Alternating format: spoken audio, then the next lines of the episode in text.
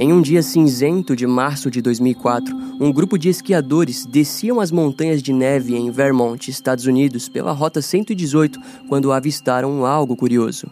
Um carro da marca Oldsmobile de modelo Delta havia nitidamente se colidido com uma velha casa assustadora da região. O grupo fotografou a colisão e buscou pela presença de algum morador na residência, mas ela estava completamente abandonada. A polícia foi acionada, mas nenhum deles poderia imaginar que as suas fotos se tornariam um marco misterioso em um caso de desaparecimento. Brianna Maitland tinha apenas 17 anos quando simplesmente sumiu, deixando para trás uma trilha de pistas misteriosas. No episódio de hoje, vamos conhecer esses mistérios que permeiam sua história.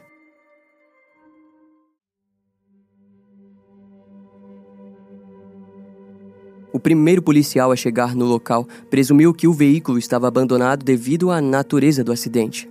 A lateral da casa foi levemente destruída e um pedaço de compensado estava em cima do porta-malas do veículo. Para ele, o motorista provavelmente abandonou o automóvel por conta do seu alcoolismo. O oficial deduziu isso por vários motivos. O primeiro foi porque o carro estava destrancado e sem as chaves.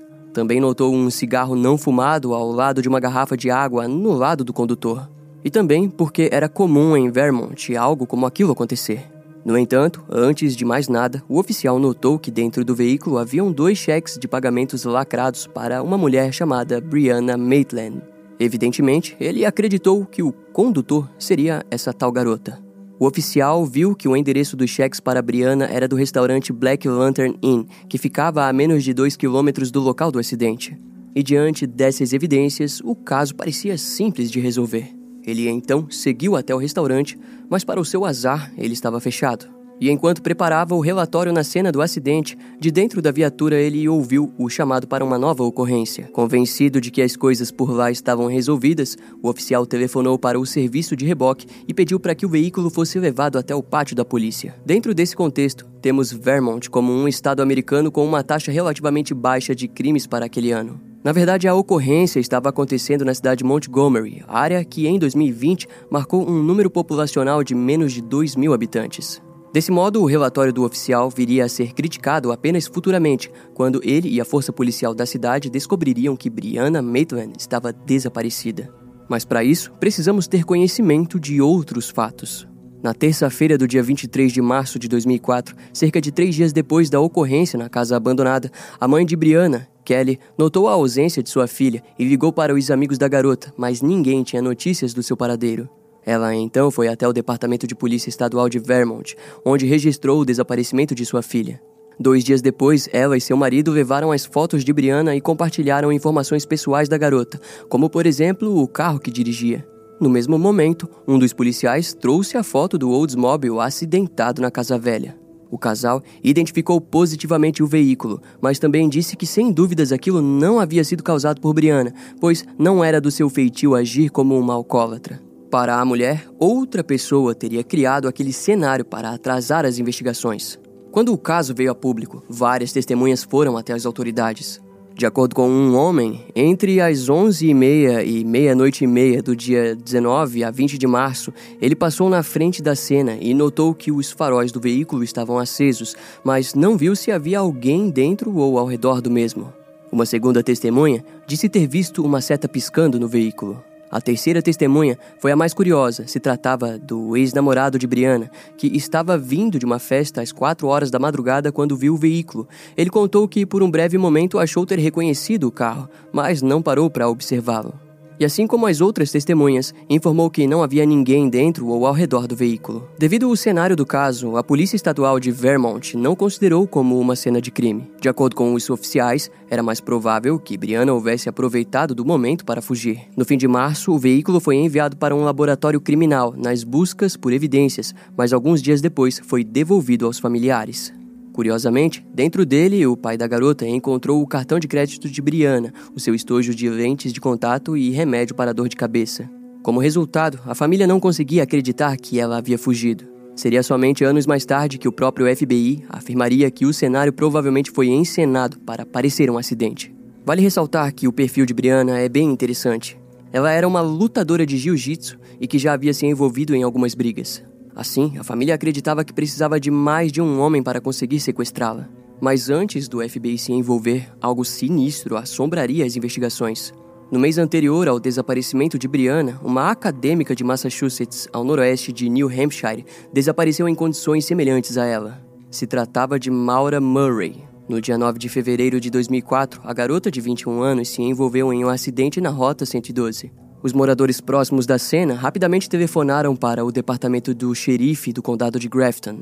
Uma das testemunhas disse ter visto dentro do veículo a luz de um celular e compartilhou que um motorista de ônibus parou para ajudá-la. Mais tarde, esse motorista disse que Maura não estava sangrando ou ferida, mas tremia por conta do frio. Ele ofereceu ajuda, mas ela negou e disse para que o sujeito não telefonasse para a polícia. O motorista continuou viagem, mas ao chegar em casa ligou para as autoridades. E quando o primeiro oficial chegou no local, ele não encontrou a condutora.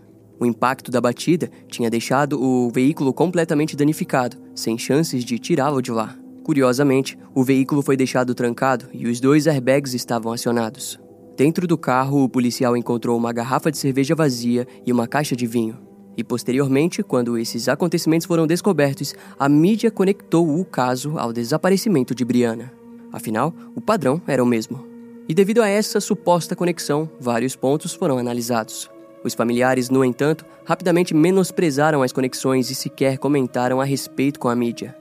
Assim, eventualmente, os departamentos de polícia de Vermont e de New Hampshire desconectaram oficialmente os eventos. Em um anúncio à imprensa, eles completaram ao dizer que Maura possivelmente estava dirigindo para um lugar desconhecido e que pode ter aceitado uma carona. Além disso, para ambos os casos, a possibilidade de um crime foi descartado e as autoridades foram pontuais ao descartar a ideia da existência de um assassino em série. A maior parte de sua infância, Brianna passou na fazenda de seus pais em Burlington. Quando completou os seus 17 anos, ela decidiu que se mudaria para que pudesse frequentar a mesma escola secundária que os seus amigos. Porém, em fevereiro de 2004, Brianna abandonou os estudos e se mudou para a residência da sua melhor amiga, Julian Stout, em Sheldon, no estado de Vermont. A fim de finalizar os seus estudos, ela entrou no programa GED, mas 2004 se provou um ano complicado para a garota. Brianna demonstrou instabilidade emocional que afetou seu desempenho no programa educacional. Três semanas antes do seu desaparecimento, ela foi em uma festa onde se envolveu em uma briga feia com sua ex-amiga Kaeli Lacrosse. Ao que parece, a briga ocorreu por conta de um rapaz. Inicialmente, Brianna evitou entrar em uma briga física, mas quando estava indo embora do local, Kaeli se aproximou pela janela da caminhonete em que estava e a desferiu vários golpes no rosto. O ferimento garantiu a ela um nariz quebrado e uma conclusão. Algumas horas depois, ela foi até a delegacia e prestou queixa contra Kaeli. Testemunhas da festa disseram que Brianna poderia ter utilizado seu conhecimento em artes marciais para lidar com a situação, mas evitou agredir a sua ex-amiga. Na sexta-feira do dia 19 de março, ela tinha um teste final do GED. Quando acabou o exame, ela foi buscada por sua mãe e juntas foram almoçar.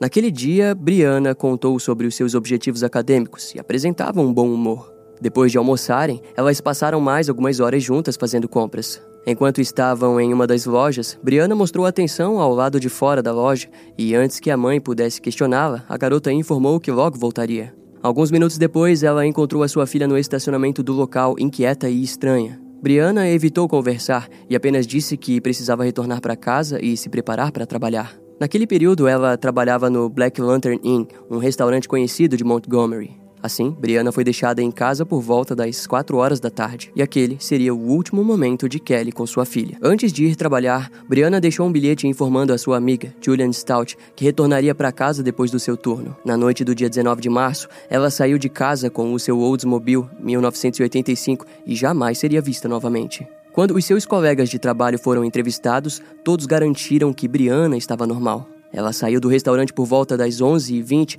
e ninguém soube dizer se havia alguém a aguardando em seu veículo. O seu Oldsmobile seria encontrado na manhã seguinte em colisão na estranha casa abandonada de Hitchford, a cerca de 2 quilômetros do local de trabalho da garota. Antes do primeiro mês de investigação, a Polícia Estadual de Vermont recebeu uma ligação anônima onde a pessoa disse que Brianna estava presa contra sua vontade em uma casa em Berkshire. A residência em questão pertencia a Ramon Ryan e Nathaniel Charles Jackson. Curiosamente, os dois eram traficantes conhecidos da polícia local. No dia 15 de abril, as autoridades invadiram a casa, onde encontraram uma enorme quantidade de drogas, mas nenhum sinal da presença de Brianna. Ramon foi preso por porte de drogas em decorrência da operação. Tentando conectar os suspeitos, alguns amigos relataram que os dois sujeitos conheciam Brianna, pois eles haviam fornecido drogas a ela no passado. Mas, mesmo assim, nos próximos meses, tudo ficaria em silêncio quanto às investigações. Seria apenas em dezembro de 2004 que uma mulher novamente envolveu os dois sujeitos no desaparecimento de Brianna. De acordo com ela, em detalhes gráficos, a testemunha disse que a dupla havia assassinado a garota durante uma discussão sobre dinheiro. O corpo de Brianna supostamente foi deixado em um porão, onde também foi desmembrado e descartado em uma fazenda de porcos. Entretanto, não foi possível conectar a história com fatos verídicos para uma linha de investigação. Os pais de Brianna viriam a relatar que, durante meses, receberam várias ligações anônimas, onde pessoas alegavam terem visto sua filha amarrada em uma árvore na floresta ou que havia sido descartada em um rio. No ano de 2006, as autoridades receberam imagens de segurança de um cassino em Atlantic City, de Nova Jersey, onde uma mulher parecida com Brianna é vista. A mulher jamais foi identificada. Em 2012, quando o assassino em série Israel Keys foi preso, ele foi conectado ao caso. Segundo os investigadores, o criminoso havia atuado em diversos locais do Alasca, Oregon, Washington, Vermont e Nova York. No entanto, o FBI descartou essa possibilidade. Em março de 2016, o caso voltou a receber a atenção da mídia quando as autoridades relataram que amostras de DNA foram coletadas do veículo de Brianna. Em julho, a casa abandonada e principal cena do crime foi destruída em um incêndio suspeito. Nos anos seguintes, nada de novo seria compartilhado sobre o caso. Mas em 2022, a polícia do estado de Vermont anunciou que haviam correspondências para o DNA encontrado no veículo da garota. A identidade do suspeito não foi revelada para preservar a investigação, mas de acordo com as fontes, o perfil do DNA pertence a um dos 11 suspeitos em potencial no envolvimento do desaparecimento de Brianna. A esperança foi plantada e os investigadores de plantão da internet se alegraram com as notícias junto aos familiares da garota. O aguardo por respostas continua ativo ainda hoje. Os familiares e amigos de Brianna sempre trabalharam para que a sua memória não fosse perdida. Embora as últimas notícias fossem esperançosas, muitos se questionaram sobre a identidade do tal indivíduo compatível com o DNA encontrado no veículo da garota. Por muito tempo, o testemunho do ex-namorado de Brianna, James, trouxe dúvidas. Como apresentado antes, ele disse ter visto o veículo e até mesmo o reconhecido, mas não parou. Entretanto, ao longo do tempo, as suas histórias foram conflitantes. Em uma de suas versões, ele alega ter parado e visto o veículo com as luzes acesas e portas abertas. Quando questionado sobre o motivo de ter agido daquela maneira sem se preocupar sobre o paradeiro de Brianna, ele alegou que, como estava bêbado, teve medo de se meter com a polícia. A ex-amiga da garota, Kaelia Lacrosse, também é posta como suspeita, pois faltavam poucos dias para o julgamento do caso de agressão acontecer. Ela até foi levada para um interrogatório e considerada suspeita, mas logo foi inocentada. Com isso, vale relembrar das primeiras testemunhas que disseram ter visto o carro de Brianna com as luzes acesas por volta das 11h30 ao lado da casa abandonada. Ou seja, se essas testemunhas